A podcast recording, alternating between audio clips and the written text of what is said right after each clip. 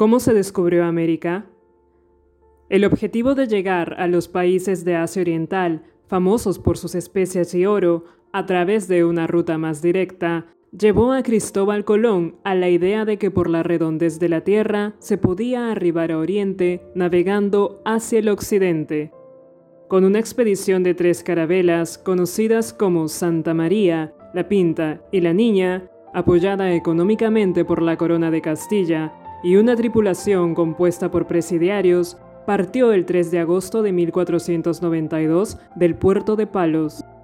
Después de un viaje largo en el que las provisiones comenzaron a escasear y las esperanzas entre los tripulantes se desvanecían, el 12 de octubre de 1492 llegaron a la isla San Salvador, llamada por los indígenas Guanaani, en el archipiélago de las Lucayas de las Islas Bahamas.